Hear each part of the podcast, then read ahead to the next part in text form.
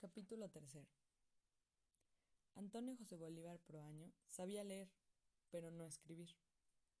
A lo sumo, conseguía garrapatear su nombre cuando debía firmar algún papel oficial, por ejemplo, en época de elecciones.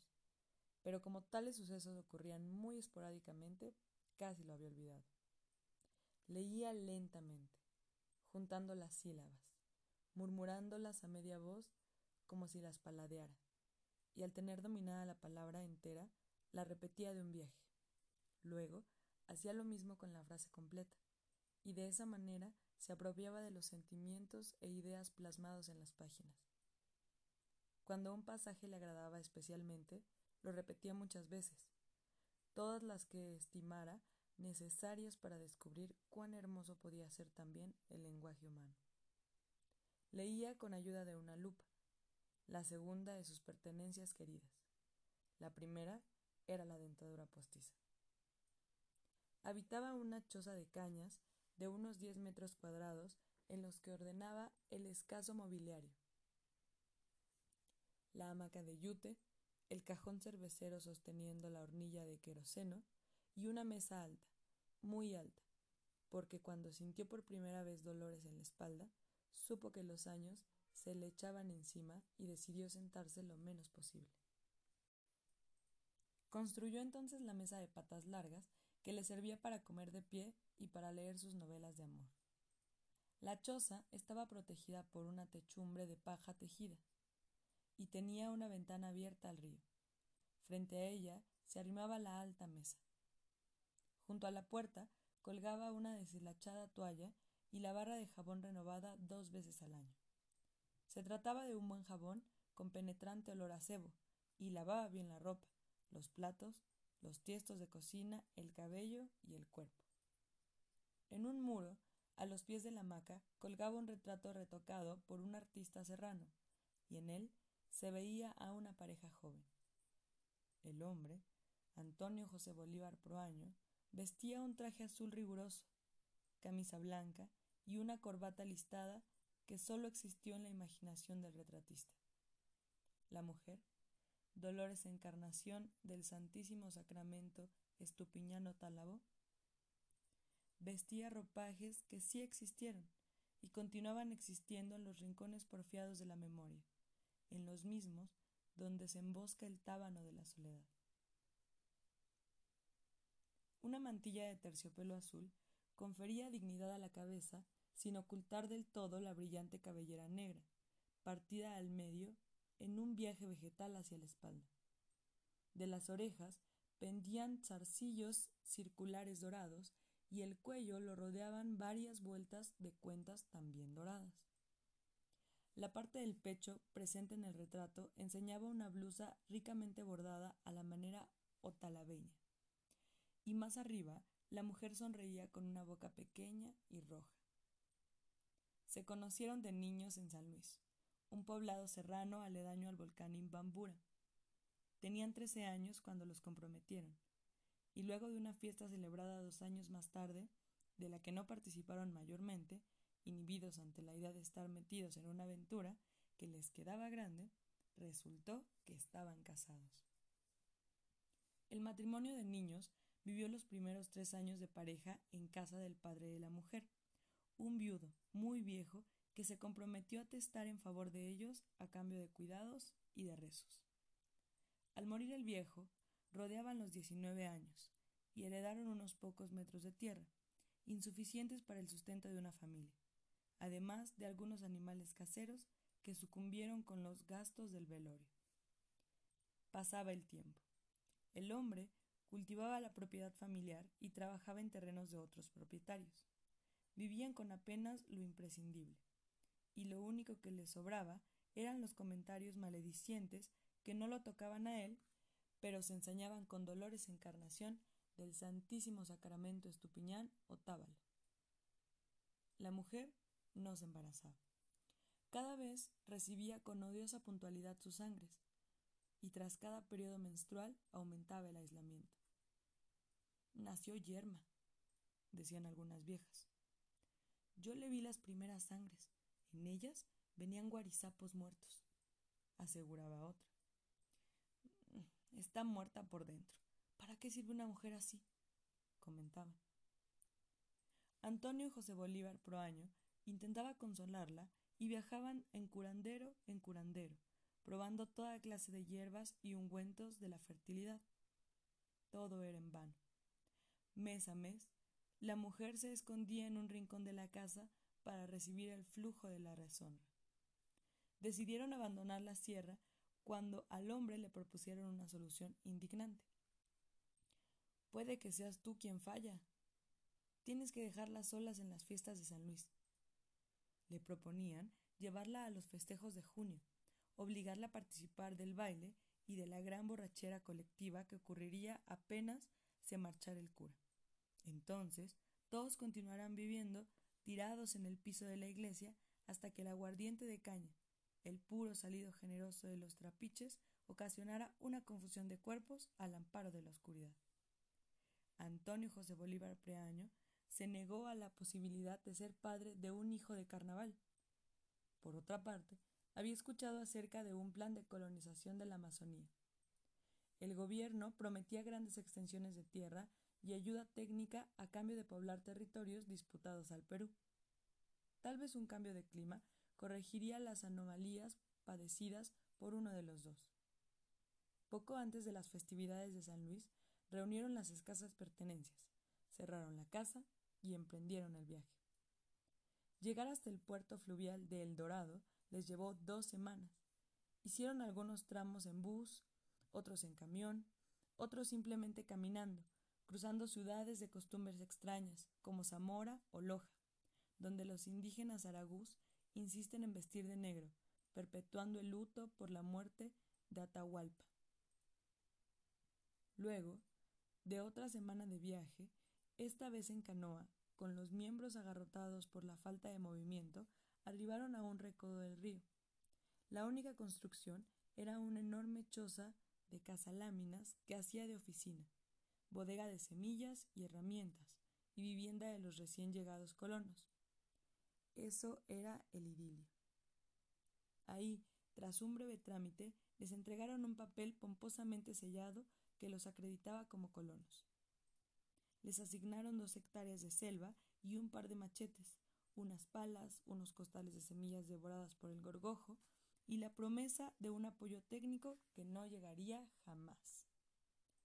La pareja se dio la tarea de construir precariamente una choza y enseguida se lanzaron a desbrozar el monte. Trabajando desde el alba hasta el atardecer, arrancaban un árbol, unas lianas, una planta, y al amanecer del día siguiente las veían crecer de nuevo con vigor vengativo. Al llegar la primera estación de lluvias, se les terminaron las provisiones y no sabían qué hacer. Algunos colonos tenían armas, viejas escopetas, pero los animales del monte eran rápidos y astutos. Los mismos peces del río parecían burlarse saltando frente a ellos sin dejarse atrapar. Aislados por las lluvias, por los vendavales que no conocían, se consumían en la desesperación de saberse condenados a esperar un milagro, contemplando la incesante crecida del río y su paso arrastrando troncos y animales hinchados.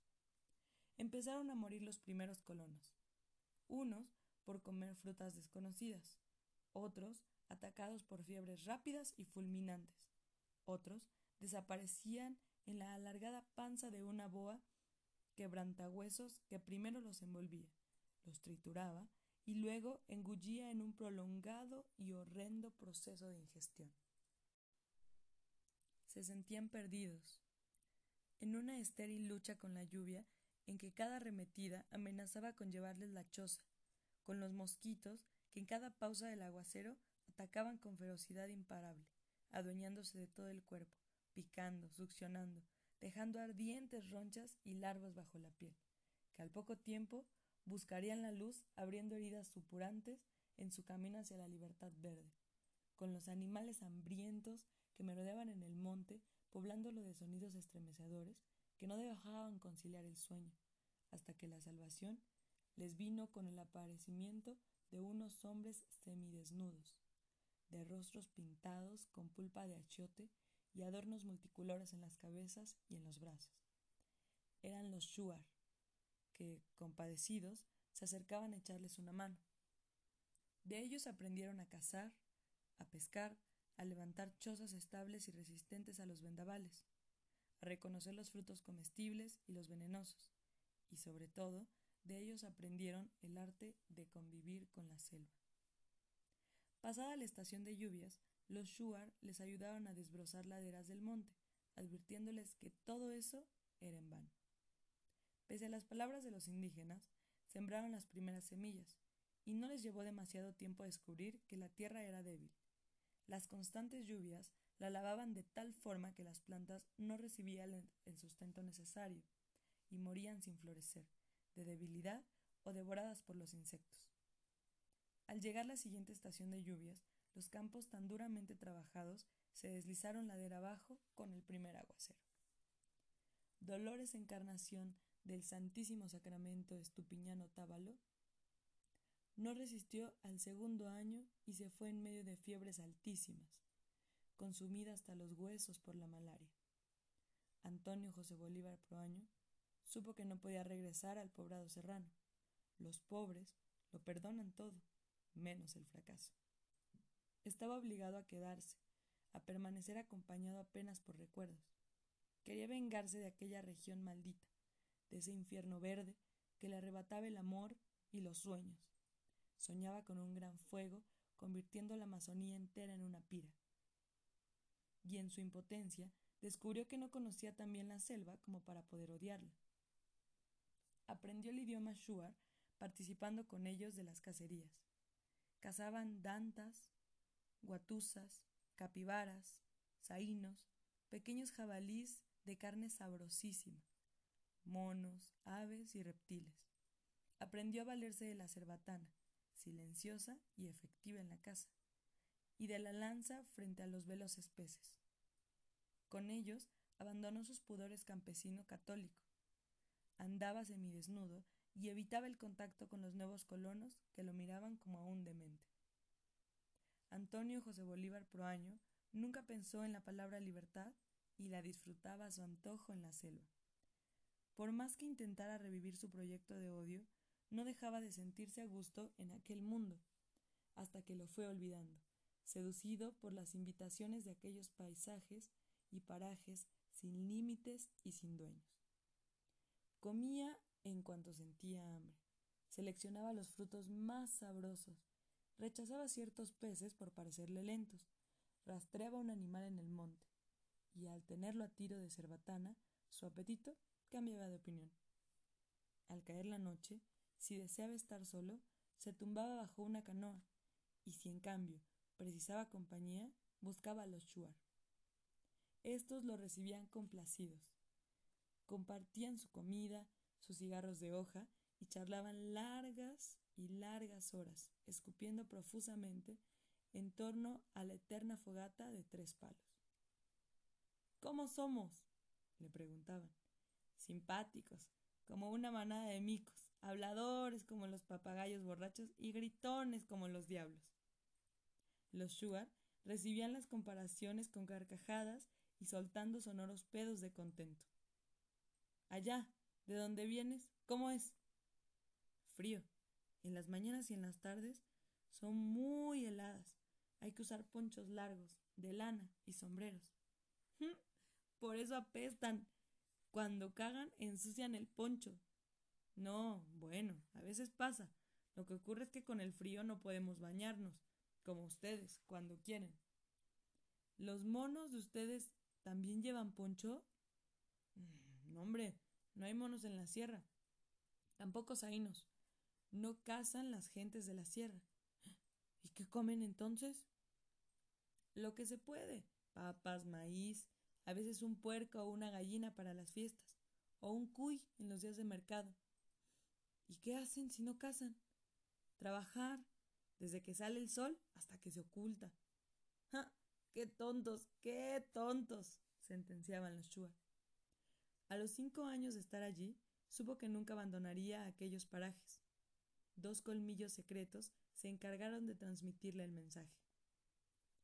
De los Shuar aprendió a desplazarse por la selva pisando con todo el pie, con los ojos, y los oídos atentos a los murmullos y sin dejar de balancear el machete en ningún momento. En un instante de descuido, lo clavó en el suelo para acomodar la carga de frutos, y al intentar asirlo nuevamente, sintió los colmillos ardientes de una X entrando en su muñeca derecha. Alcanzó a ver el reptil, de un metro de largo, alejándose, trazando X en el suelo. De ahí le viene el nombre. Y él actuó con rapidez. Saltó blandiendo el machete en la misma mano atacada y lo cortó en varias lonchas hasta que la nube de veneno le tapó los ojos. A tientas, buscó la cabeza del reptil y sintiendo que se le iba la vida, marchó en pos de un caserío Shuar. Los indígenas lo vieron venir tambaleándose. Ya no conseguía hablar, pues la lengua, los miembros, todo el cuerpo estaba hinchado de forma desmesurada. Parecía que iba a reventar de un momento a otro, y alcanzó a enseñar la cabeza del reptil antes de perder el conocimiento. Despertó pasado varios días con el cuerpo todavía hinchado y tiritando de pies a cabeza cuando lo abandonaban las fiebres. Un brujo Shuar le devolvió la salud de un lento procedimiento curativo. Brebajes de hierbas lo aliviaron del veneno, baños de ceniza fría atenuaron las fiebres y las pesadillas, y una dieta de sesos, hígados y riñones de mono le permitió caminar al cabo de tres semanas. Durante la convalecencia le prohibieron alejarse del caserío, y las mujeres se mostraron rigurosas con el tratamiento para lavar el cuerpo. Todavía tienes veneno dentro. Tienes que botar la mayor parte y dejar solo la porción que te defenderá de las nuevas mordeduras. Lo atosigaban con frutos jugosos, aguas de hierbas y otros brebajes hasta hacerle orinar cuando ya no lo deseaba. Al verlo totalmente repuesto, los Shuar se le acercaron con obsequios, una nueva cerbatana, un atado de dardos, un collar de perlas de río, un cintillo de plumas de tucán, palmoteándolo hasta hacerle comprender que había pasado por una prueba de aceptación determinada nada más que por el capricho de los dioses juguetones. Dioses menores, a menudo ocultos entre los escarabajos o entre las candelillas, cuando quieren confundir a los hombres y se visten de estrellas para indicar falsos claros de selva. Sin dejar de homenajearlo, le pintaron el cuerpo con los colores tornasoleados de la boa y le pidieron que danzara con ellos. Era uno de los contados sobrevivientes a una mordedura de X, y eso había que celebrarlo con la fiesta de la serpiente. Al final de la celebración, bebió por primera vez la anatema, el dulce licor alucinógeno preparado con raíces hervidas de ayahuasca, y en el sueño alucinado se vio a sí mismo como parte innegable de esos lugares en perpetuo cambio, como un pelo más de aquel infinito cuerpo verde, pensando y sintiendo como un shuar, y se descubrió de pronto vistiendo los atuendos del cazador experto, siguiendo las huellas de un animal inexplicable, sin forma ni tamaño, sin olor y sin sonidos, pero dotado de dos brillantes ojos amarillos. Fue una señal indescifrable que le ordenó quedarse, y así lo hizo. Más tarde tomó un compadre, Nuciño, un shuar llegado también de lejos, tanto que la descripción de su lugar de origen se extraviaba entre los ríos afluentes del Gran Marañón. Nuciño llegó un día con una herida de bala en la espalda, recuerdo de una expedición civilizadora de los militares peruanos. Llegó sin conocimiento y casi desangrado, luego de penosos días de navegación a la deriva. Los Shuar de Shumbi lo curaron y una vez repuesto le permitieron quedarse, pues la hermandad de sangre así lo permitía. Juntos recorrían la espesura. Nuciño era fuerte, dorado de la cintura estrecha y anchos hombros. Nadaba desafiando a los delfines del río y estaba siempre de excelente humor. Se les veía rastreando una presa grande, meditando acerca del color de las boñigas dejadas por el animal, y al estar seguros de tenerlo, Antonio José Bolívar esperaba en un claro de selva, mientras Nuciño sacaba a la presa de la espesura, obligándola a marchar al encuentro del dardo envenenado. A veces cazaban algún zaino para los colonos, y el dinero que recibían de ellos no tenía otro valor que el de cambio por un machete nuevo o por un costal de sal.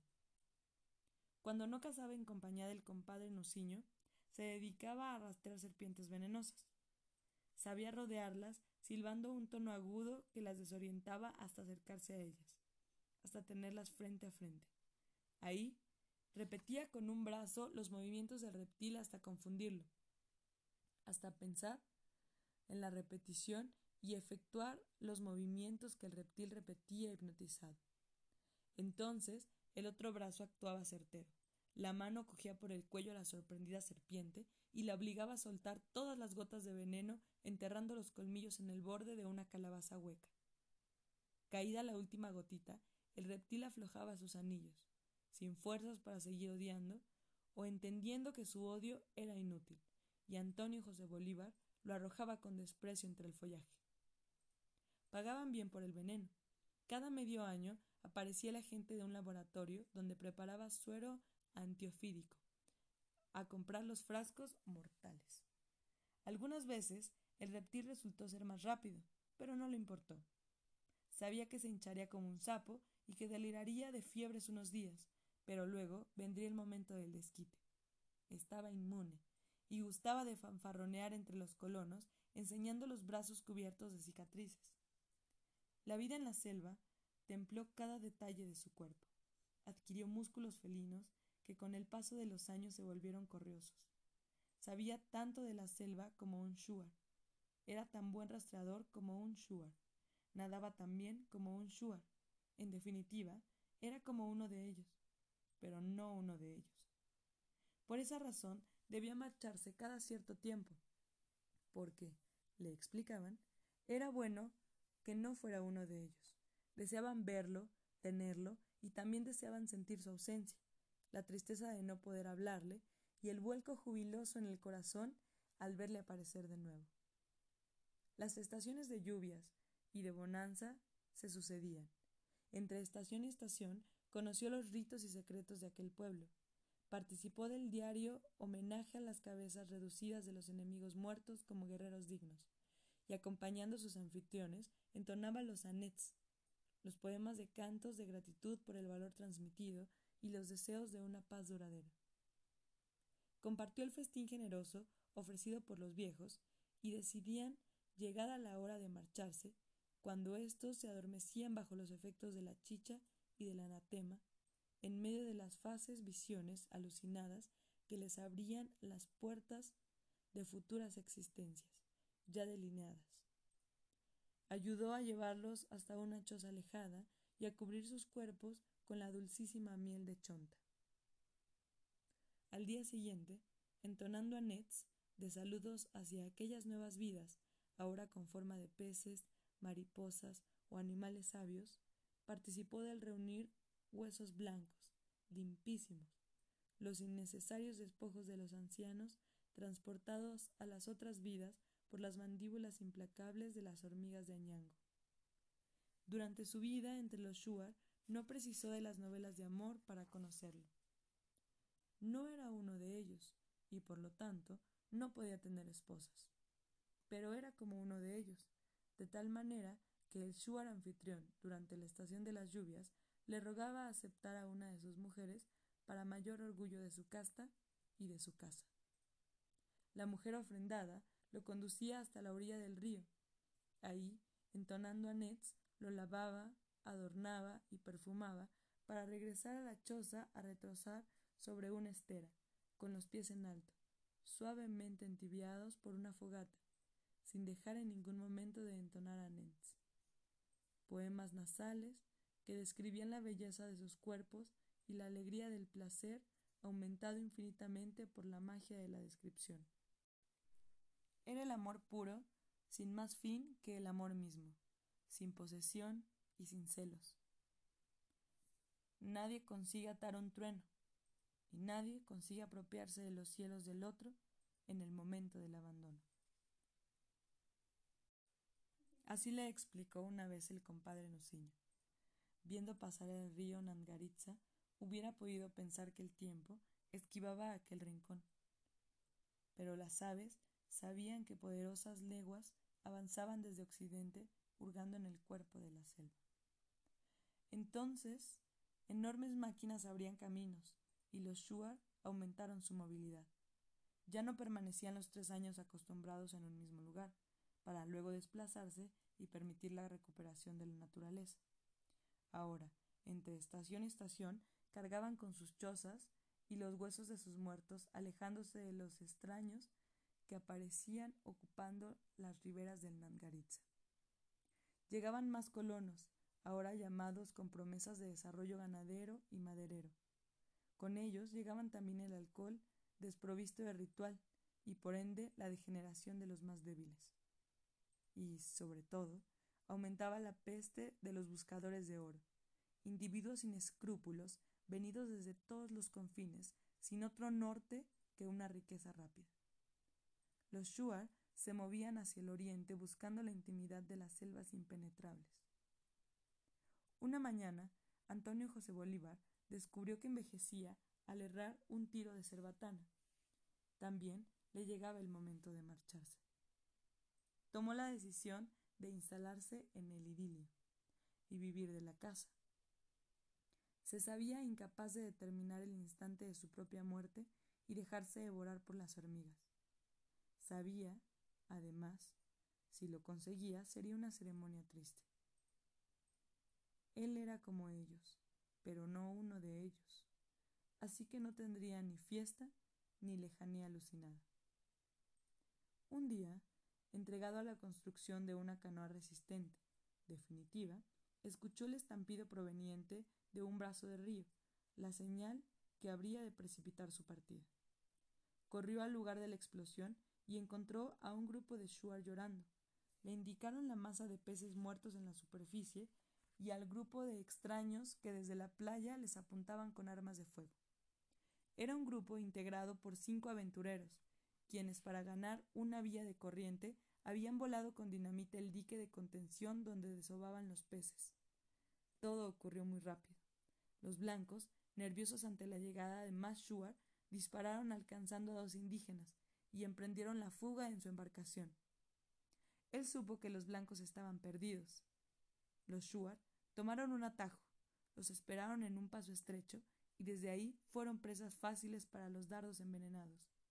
Uno de ellos, sin embargo, consiguió saltar, nadó hasta la orilla puesta y se perdió en la espesura. Recién entonces se preocupó de los shuar caídos.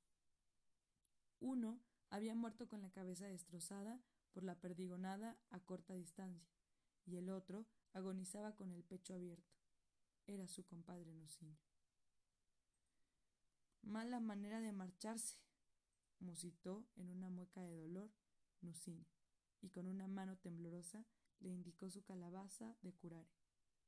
No mire tranquilo, compadre. Andaré como un triste pájaro ciego, a choques con los árboles mientras su cabeza no cuelgue de una rama seca. Ayúdame, compadre. Los shuar lo rodearon. Él conocía las costumbres de los blancos y las débiles palabras de Nuciño le decían que llegaba el momento de pagar la deuda contraída cuando lo salvaron luego de la mordedura de serpiente.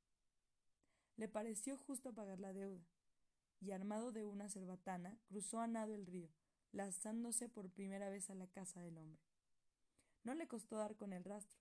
El buscador de oro, en su desesperación, dejaba huellas tan nítidas que ni siquiera precisó buscarlas. A los pocos minutos, lo encontró aterrorizado frente a una boa dormida. ¿Por qué lo hicieron? ¿Por qué dispararon? El hombre le apuntó con su escopeta. Los jíbaros. ¿Dónde están los jíbaros? Al otro lado. No te siguen. Aliviado, el buscador de oro bajó el arma y él aprovechó la situación para acertarle un golpe con la cerbatana. Le dio mal. El buscador de oro vaciló sin llegar a desplomarse, y no tuvo más remedio que echársele encima. Era un hombre fuerte, pero finalmente, tras forcejear, logró arrebatarle la escopeta. Nunca antes tuvo un arma de fuego en sus manos, pero al ver cómo el hombre echaba mano al machete, intuyó el lugar preciso donde debía poner el dedo y la detonación provocó un revolote de pájaros asustados. Asombrado ante la potencia del disparo, se acercó al hombre, había recibido la doble perdigonada en pleno vientre y se revolcaba de dolor. Sin hacer caso de los alaridos, le ató por los tobillos, lo arrastró hasta la orilla del río y al dar las primeras brazadas sintió que el infeliz ya estaba muerto. En la ribera opuesta lo esperaban los Shuar.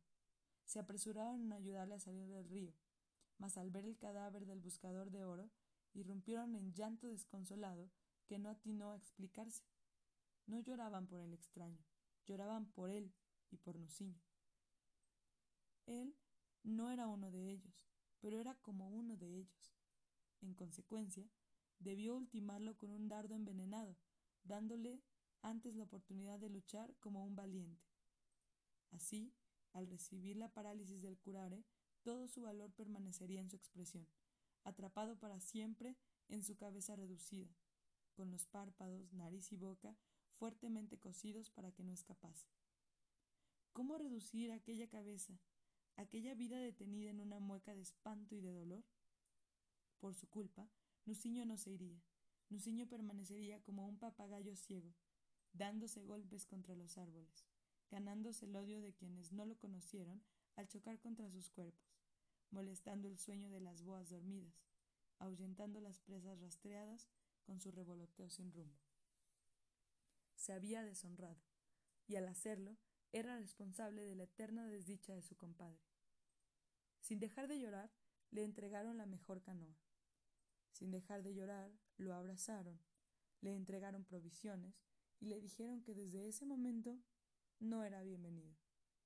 Podría pasar por los caseríos Shuar, pero no tenía derecho a detenerse. Los Shuar empujaron la canoa y enseguida borraron sus huellas de la playa.